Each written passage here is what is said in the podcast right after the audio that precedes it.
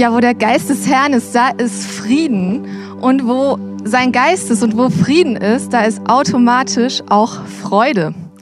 Und die darf man manchmal auch sehen und die darf man manchmal auch zeigen. Und das Thema für heute ist tatsächlich Freiheit. Wir haben in den letzten Wochen über die Gaben des Heiligen Geistes gesprochen. Wir haben über die Frucht des Heiligen Geistes gesprochen. Und heute wollen wir mal gucken, was der Heilige Geist sonst noch so macht. Und ein Ding, was der Heilige Geist so macht, ist Freiheit geben. Und da schauen wir gemeinsam rein. Ich weiß nicht, wie es dir zurzeit geht. Bist du vielleicht unter Druck? Fühlst du dich gestresst? Fühlst du dich unentspannt? Fühlst du dich fremdbestimmt?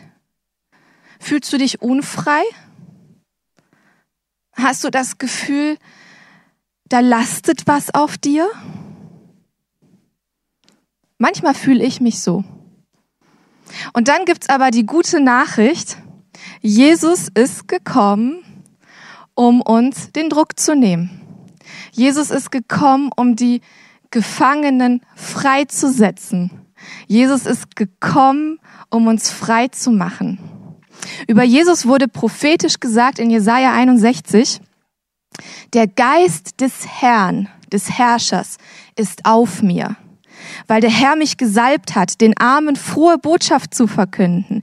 Er hat mich gesandt zu verbinden, die zerbrochenen Herzens sind, die Gefangen, den Gefangenen Befreiung zu verkünden und Öffnung des Kerkers den Gebundenen um zu verkünden das angenehme Jahr des Herrn und der, den Tag der Rache unseres Gottes, Einwurf von mir, Rache an seinem Feind, Satan, und um zu trösten alle Trauernden, um den Trauernden von Zion zu verleihen, dass ihnen Kopfschmuck statt Asche gegeben werde, Freudenöl statt Trauer und Feierkleider statt eines betrübten Geistes, dass sie genannt werden Bäume der Gerechtigkeit, eine Pflanzung des Herrn zu seinem Ruhm. Wow, das sind echt tiefe Worte. Und Jesus nimmt diese Worte in Lukas 4 auf. Er sitzt in der Synagoge, lässt sich diese Schriftrolle anreichen, liest sie vor und sagt, hey, der Messias, von dem da gesprochen wurde, das bin ich. Und ich kann mir vorstellen, dass das für die Leute, die um ihn herum saßen, echt herausfordernd war. Denn darauf haben sie gewartet. Die Juden, die mit Jesus konfrontiert waren, die waren nämlich unter Druck. Die waren fremdbestimmt die waren unfrei. Und zwar in zweierlei Hinsicht. Einerseits waren sie unter Druck, weil sie fremdbestimmt waren von einer fremden Macht, nämlich von den Römern, die das Land übernommen hatten und gesagt haben, folgendermaßen läuft das jetzt hier ab. Zum Zweiten aber standen sie unter Druck, weil sie unter einer Macht standen, Sorry, ich bin gerade ein bisschen abgelenkt. Also erstens, sie standen unter Druck, weil sie von den Römern fremdbestimmt waren. Zweitens standen sie unter Druck, weil sie nämlich unter einem Gesetz standen, das sie wirklich versuchten zu erfüllen und es nicht schafften. Und das hat ihre Seele bedrückt. Also sie waren rein äußerlich unter Druck, unfrei. Sie waren aber auch innerlich unfrei weil sie nämlich versuchten, das Gesetz zu erfüllen, Gott zu gefallen und damit immer wieder gegen Mauern liefen und damit in einer Hamster, in einem Hamsterrad ich habe mir dummerweise das Wort Hamstermühle angewöhnt, aber das gibt es nicht. Wir wollen keine Hamster malen. In einem Hamsterrad sich befanden und sie rannten und rannten. Sie rannten gegen eine römische Macht an. Sie rannten gegen eine gesetzliche Macht an und kamen nie voran. Und dann ist da Jesus und der sagt, hey, ich bin gekommen, um die Gefangenen freizusetzen. Und für sie war klar, ah ja, der macht uns äußerlich frei. Der macht hier mal Tabula rasa und die ganzen Römer, die dürfen sich dann verziehen. Wir haben hier zwei Kinder im Raum, deshalb habe ich nicht gesagt, was ich sonst gesagt hätte. Die wollten, dass er wirklich aufräumt. Und Jesus ist tatsächlich gekommen, um die Gefangenen frei zu machen, aber anders, als sie es sich vorgestellt hätten. Anders, als sie es erwartet hätten. Und die Frage ist, was bedeutet das denn für uns? Ich habe ja gesagt, ich habe ja am Anfang gefragt, fühlst du dich unter Druck gesetzt? Hast du das Gefühl, fremdbestimmt zu sein? Hast du das Gefühl, oh, ich, ich werde gerade aufgerieben? Hast du vielleicht das Gefühl, innerlich auch aufgerieben zu sein? Gibt es da etwas, was dir Stress macht? Sind es vielleicht Zwänge, die du entwickelt hast? Oder auch Ideologien oder Gedankengänge, die du übernommen hast, die dir vielleicht von klein auf beigebracht wurden. Was hat Jesus nun mit uns zu tun? Wir wissen, wenn Jesus sagt, dass er gekommen ist, um zu verbinden, die zerbrochenen Herzen sind und Gefangenen Befreiung zu verkünden und die Öffnung des Kerkers der Gebundenen, dass es ihm nicht primär darum ging, ein Reich zu zerstören, das hier auf Erden gestaltet worden ist, sondern dass es ihm darum ging, ein Reich zu zerstören, das der Feind Gottes aufgebaut hat, nämlich Satan. Dass er gekommen ist, um uns in die Freiheit zu führen, aus der Gefangenschaft heraus, unter der wir standen, nämlich unter der Gefangenschaft von Sünde. Was bedeutet das denn nun faktisch? Unter der Gefangenheit. Es geht ja nicht einfach nur darum, dass Jesus jetzt gekommen ist, gesagt hat, komm, hast du die Wahl, Himmel oder Hölle? Ja, ist doch ganz klar, was will ich denn wählen? Nehme ich Himmel, bin ich erlöst, ist alles gut. Das ist super basic, aber es geht Jesus um viel mehr. Es ging ihm nämlich immer auch darum, dass wir nicht nur hier sitzen und auf einen fernen Himmel warten, sondern dass er den Himmel zu uns brachte, dass er die Freiheit hierher brachte und das nicht etwas ist, worauf wir warten müssen. Nun, wie geschieht das?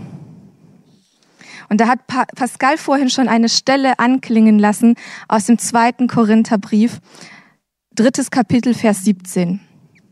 Dieser Herr aber ist der Geist, von dem wir gesprochen haben. Und wo der Geist des Herrn ist, da ist Freiheit. Ja, wir sehen alle mit unverhülltem Gesicht die Herrlichkeit des Herrn. Wir sehen Präsenz jetzt. Wir sehen mit unverhülltem Gesicht die Herrlichkeit des Herrn. Wir sehen sie wie in einem Spiegel und indem wir das Ebenbild des Herrn anschauen, wird unser ganzes Wesen so umgestaltet, dass wir ihm immer ähnlicher werden und immer mehr Anteil an seiner Herrlichkeit bekommen. Und diese Umgestaltung ist das Werk des Herrn. Sie ist das Werk seines Geistes. Also wie geschieht es, dass wir in Freiheit reinkommen, indem Jesus ja den Jüngern gesagt hat, hey, ich gehe zum Vater, aber ich schicke euch jemanden. Ich schicke euch nämlich den Heiligen Geist. Der Heilige Geist, der in uns ausgegossen wurde. Und dieser Heilige Geist ist es, der uns diese Freiheit bringt. Er ist es, der zulässt, dass wir die Herrlichkeit sehen können. Und Paulus schreibt es, glaube ich, ganz bewusst im, in der Gegenwart, im Präsens. Weil es nicht nur darum geht, auf etwas zu warten, Däumchen zu drehen, zu sagen, naja, jetzt bin ich ja Gott sei Dank erlöst, jetzt warte ich auf mein Ableben, damit ich irgendwann mal im Himmel bin, sondern wir können jetzt schon sehen und schmecken, wie freundlich der Herr ist. Wir können jetzt schon seine Herrlichkeit nicht nur erahnen, sondern wirklich erleben. Der Unterschied ist, und ich habe das vorhin anklingen lassen, dass die Juden damals sich in einer Gefangenschaft befanden, nämlich unter einem Gesetz, in dem sie versucht haben, selbst gut zu sein. Und indem sie versucht haben, sich selbst frei zu machen. Und der Unterschied ist jetzt, dass Jesus gekommen ist, um uns Freiheit zu schenken. Dass wir nicht mehr unter einem Gesetz stehen, sondern dass in diesem neuen Bund, den Gott geschlossen hat, uns die Freiheit großzügig geschenkt wird. Und dass nicht wir uns abmühen müssen, sondern dass der Heilige Geist derjenige ist, der das, der, der uns frei setzt, der uns frei macht. Und das sieht auch ganz praktisch aus. Ich möchte euch ein praktisches Beispiel geben, weil Paulus ja hier schreibt, dass wenn wir ihn sehen, wenn wir den Herrn anschauen, wir verändert werden. Und wir ich lese es nochmal vor, dass wir ihm immer ähnlicher werden und immer mehr Anteil an seiner Herrlichkeit bekommen. Und da ist nämlich was anderes. Es geht nicht darum, dass ich gut bin. Es geht nicht darum, dass ich jetzt etwas leiste, sondern Paulus schreibt, wenn wir ihn ansehen. Es geht darum, dass ich mich in eine Beziehung zum lebendigen Gott begebe. Und das bedeutet, ich gebe dem Heiligen Geist in mir Raum damit er mich verändert. Wie kann das praktisch aussehen? Ich wollte euch ein praktisches Beispiel geben. Es gibt Bereiche in meinem Leben, da fühle ich mich fremdbestimmt. Wenn ich unter Druck gerate, wenn ich unter Stress gerate, ist einer meiner ähm, Coping Mechanisms, eine meiner Bewältigungsstrategien, genau, danke. Eine meiner Bewältigungsstrategien ist, dass ich den Stress wegesse. Das ist eine ziemlich fatale Bewältigungsstrategie. Jetzt kann es sein, dass du dir denkst, na gut, jetzt steht das Pummelchen da auf der Bühne und will mir was von Freisetzung erzählen. Was soll denn da jetzt noch kommen? Ich kann nur sagen, wenn der Heilige Geist in mir nicht wirken würde und ich nicht mit ihm diese tagtäglichen ich nenne es mal gerne auch Kämpfe angehen würde, würde ich hier nicht mit meinen gemütlichen 80 Kilo stehen, sondern vermutlich die 100er Grenze schon längst überschritten haben. Und was ich merke ist, wenn ich mich aber in Gottes Gegenwart begebe, wenn ich nicht aus mir heraus versuche, gut zu sein, selbst optimiert zu sein. Wenn ich nicht aus mir heraus versuche, mir meine Freiheit zu erkämpfen, sondern dem Heiligen Geist Raum in mir gebe, ihm Weite in mir gebe, seine Gegenwart suche, seine Leitung in meinem Leben suche und auch zulasse, Gottes Angesicht zu suchen und seine Herrlichkeit zu sehen. Wenn ich das nicht tue, dann falle ich nämlich auf meine Bewältigungsstrategien zurück, die wirklich fatal und zerstörend sind, die mich noch mehr unter Druck setzen. Wenn ich es aber wirklich so mache, dass ich sage, Heiliger Geist, komm, Heiliger Geist, komm in mein Leben, komm in meinen Alltag. Das ist alles Raum, der dir gehört. Und du darfst bis in jede Faser meines Seins hinein. Dann merke ich, dass ich immer mehr gute Entscheidungen treffe. Und dass er mich da frei macht. Nämlich in meinem Fall frei von der Sucht, Stress mit Essen bewältigen zu müssen. Und ich weiß es nicht, was es bei dir ist, was dich unter Druck setzt. Ob es vielleicht Bekanntschaften oder Freundschaften sind, die dich unter Druck setzen. Ob es Zwänge sind, die dich unter Druck setzen. Oder ob du das Gefühl hast, Mann, mein Chef setzt mich unter Druck. Oder, oder, oder, oder. Oder ob es vielleicht sogar eine gewisse Religiosität ist. Denn seien wir mal ehrlich, wir bringen alle ein kleines bisschen Religiosität mit. Wir haben oft diesen kleinen Funken noch in uns, wo wir denken, wir müssen, wir müssen aber Gott gefallen und wir müssen aber dieses und wir müssen aber jenes. Und das kann uns ganz, ganz schnell in, ich nenne es mal, Teufelsküche bringen. Und der Heilige Geist möchte aber eine Beziehung zu uns führen und möchte uns wirklich Stück für Stück für Stück in eine Freiheit hineinführen. Und Jesus hat uns nicht versprochen, dass das easy wird. Ich meine, einen Kerker aufzubrechen, das ist kein leichtes Ding. Wir haben alle schon irgendwelche Heist-Movies geguckt, wo irgendwas aufgebrochen werden sollte. Das ist Hochspannung pur. Und das ist Hochspannung pur, die in unserem Leben stattfindet. Und das ist anstrengend, wenn dauernd Adrenalin ausgeschüttet wird. Das ist nicht easy. Aber je mehr wir von Gottes Herrlichkeit schmecken und je mehr wir von Gottes Herrlichkeit erahnen, desto mehr verändert es uns. Und ich merke dass je mehr ich Raum gebe, dass der Heilige Geist wirkt, desto leichter fällt mir dann der nächste Schritt. Desto leichter fällt es mir wirklich eine gute Entscheidung zu treffen und zu sagen, hey, okay, ich stehe jetzt unter Druck. Ich habe gerade massiven Stress. Anstatt jetzt zur Pizza zu greifen oder zur Schokolade zu greifen, whatever, ist ja dann unerheblich, was es ist, möchte ich mich jetzt besinnen, mach mir vielleicht einen Worship-Song an und sag, Heiliger Geist, komm, meine Seele steht hier gerade massiv unter Druck. Oder ich merke gerade, dass ich aus mir heraus versuche, dir zu gefallen und es gelingt mir überhaupt nicht. Heiliger Geist, komm, verändere du mich. Das setzt mich frei. Und wenn es aber dann um Situationen geht, die uns eher auferlegt worden sind. Wir haben ja dieses Bild von den Juden, die unter römischer Fremdherrschaft waren. Und manchmal haben wir auch das Gefühl, unter Fremdherrschaft zu stehen. Bei mir ist es manchmal die Fremdherrschaft meiner Jüngsten, die ein, die echte Leadership Skills hat. Sagen wir es mal so.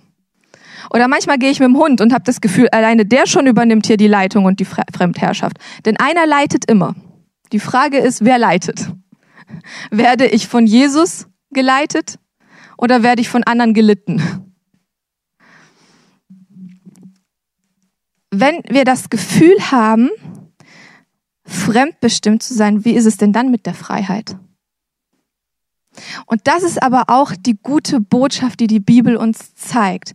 Freiheit hängt nicht davon ab, wie meine Umstände aussehen, sondern Freiheit hängt davon ab, ob mein Geist und meine Seele gut in Gottes Händen aufgehoben sind. Wir lesen in der Bibel, dass Paulus, der diese Zeilen geschrieben hat, der geschrieben hat, wo der Geist des Herrn ist, da ist Freiheit. Wir wissen, dass Paulus Folgendes erlebt hat. Er war mehrere Male im Gefängnis. Er hat Schiffbruch erlitten. Er hat sich mit Leuten gefetzt und ist dann auch mal getrennte Wege gegangen mit gewissen großen Männern der Kirchengeschichte.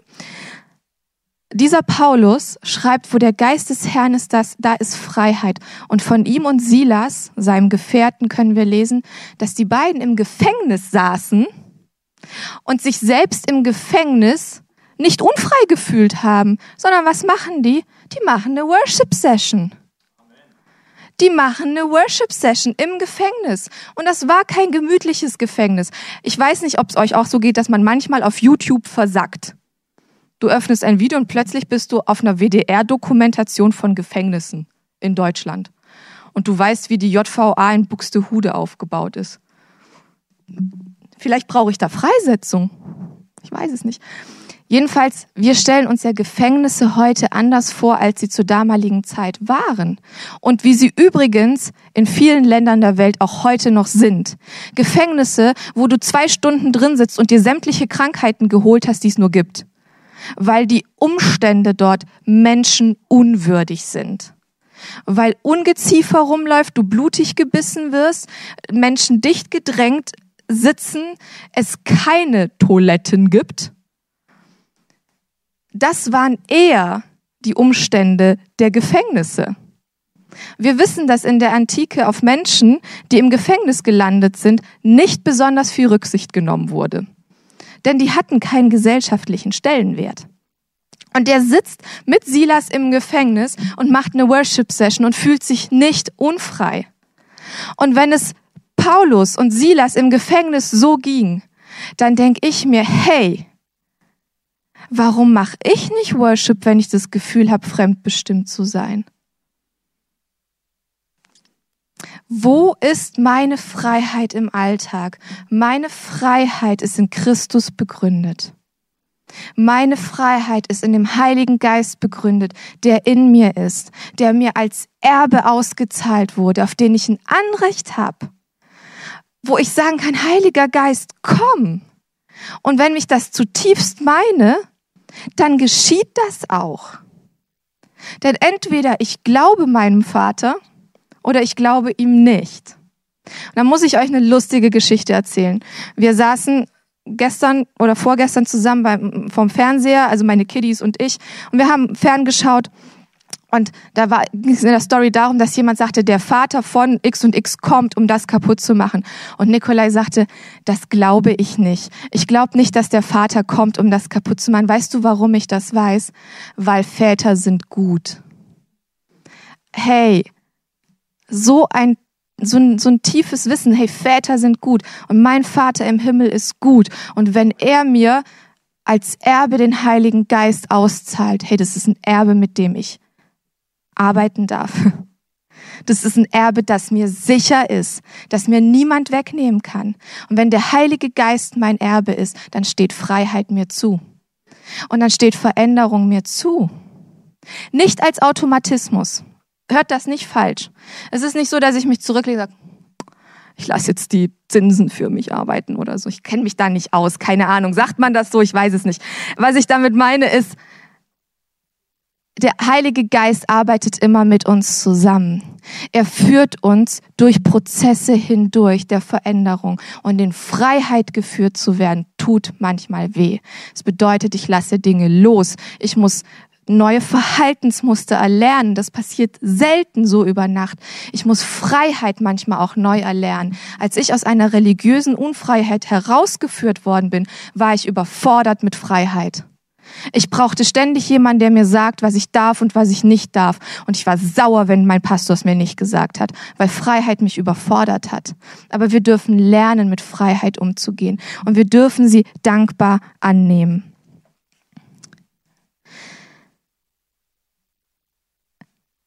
Bin so dankbar dafür, dass Jesus nicht einfach nur gekommen ist, um zu sagen, hopp oder top, Himmel oder Hölle sondern dass er gekommen ist, um unsere Lebensrealität zu verändern. Dass er gekommen ist, um uns Anteil an der Herrlichkeit des Vaters zu geben. Und wenn wir miteinander unterwegs sind,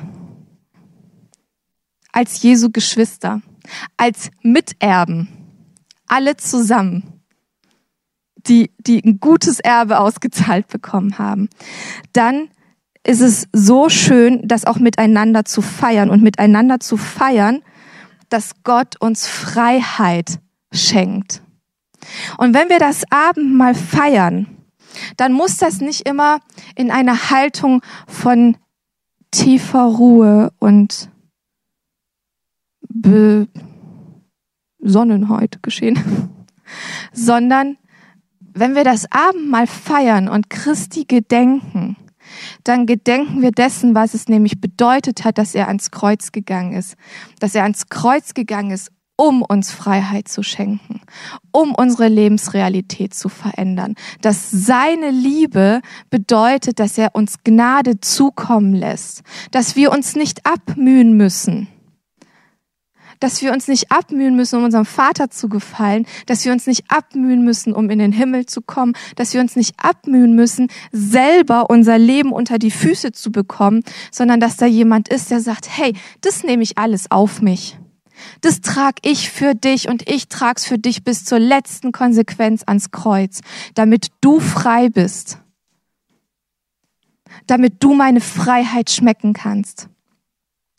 Und wenn wir gemeinsam das Abendmahl feiern, dann wollen wir das heute ganz bewusst tun, in diesem Gedenken, dass Jesus das für uns getan hat, dass es sein Blut ist und dass es sein Leib ist, der uns frei macht. Und wir wollen es aber gleichzeitig, wenn wir das zu uns nehmen, im Gedenken tun, wie süß und freundlich Gott ist, dass er uns wirklich Freiheit auch gönnt, dass er kein Gott ist, der uns zu Marionetten macht, kein Gott ist, der uns binden möchte, sondern dass er ein Gott ist, der uns wirklich gönnt, dass wir durchatmen können und dass er ein Gott ist, der uns seine Herrlichkeit schenkt und dass er ein Gott ist, dessen Glanz uns verändert.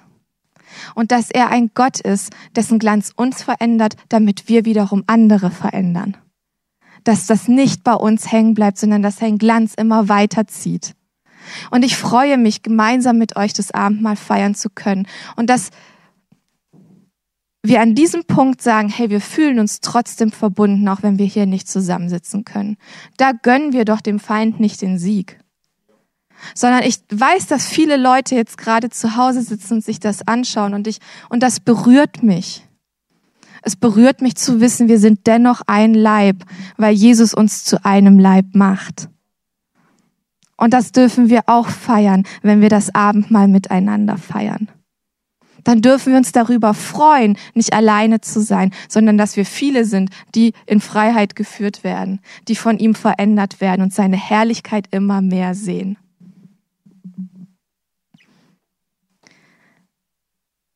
In dieser Bibelstelle aus dem Korintherbrief, da nimmt Paulus Bezug darauf, dass wir die Herrlichkeit Gottes mit einem unverhüllten Gesicht sehen.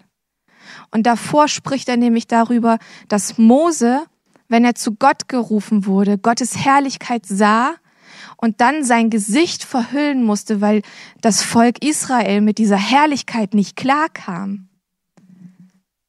Wir aber können Gottes Herrlichkeit frei empfangen, weil Jesus uns frei gemacht hat durch sein Blut. Und diese Herrlichkeit wollen wir feiern. Und in der Nacht, als Jesus verraten wurde, da nahm er das Brot, er brach es, dankte dafür, dann gab er es seinen Jüngern und sprach, nehmt und esst, denn dies ist mein Leib. Und nachdem sie gegessen hatten, da nahm er den Kelch, segnete ihn, gab ihn zu trinken und sprach, nehmt und trinkt, denn dies ist mein Blut, vergossen zur Sündenvergebung. So oft ihr von meinem Leib esst und von meinem Blut trinkt, tut ihr dies zu meinem Gedenken. Geheimnis des Glaubens. Deinen Tod, o oh Herr, verkünden wir.